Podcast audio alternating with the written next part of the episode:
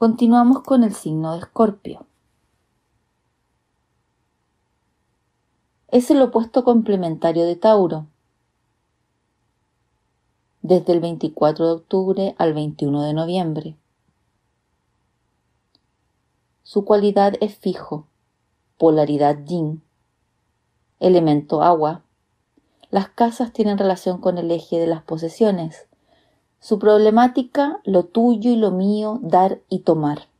Su regente actual es Plutón, pero antes del descubrimiento de este planeta, su regente era Marte. Por lo tanto, cuando analizamos la carta consideramos también la energía de Marte.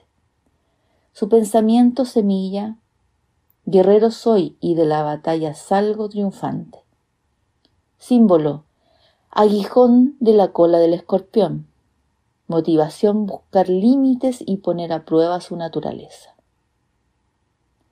Animal escorpión, ave fénix, águila, serpiente. Plantas, flor de loto. Metales, plutonio piedra preciosa, coral rojo, amatista oscura y su color violeta.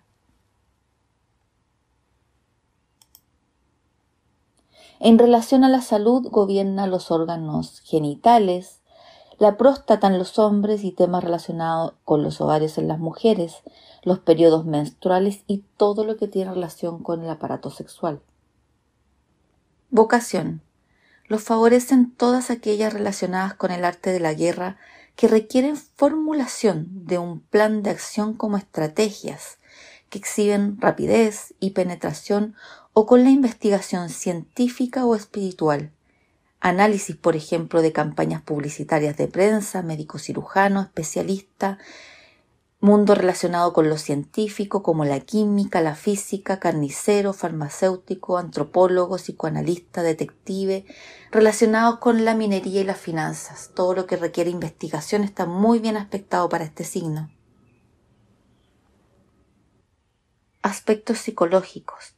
La potente naturaleza del escorpión está obligada a enfrentarse con luchas de poder y tendencias destructivas, y para eso ha sido dotado de una importante capacidad de reflexión y pensamiento simbólico que lo orienta a tales situaciones. Su carácter misterioso, por la distancia que suelen mantener, es reflexivo, inteligente y profundamente pasional, aunque es necesario que aprenda a controlar sus impulsos de intensidad emocional para no caer en el abuso de poder, la manipulación, control emocional, obsesión, resentimiento, pesimismo, autodestrucción, venganza y celos. Su mentalidad penetrante lo habilita para descubrir misterios, investigar y llegar al fondo de cualquier asunto que le interese, pero manteniendo la distancia. Sus sentimientos son profundos, intensos, comprometidos, leales y posesivos, tienen una gran capacidad de transformación y es con esta capacidad con la cual es necesario se conecten.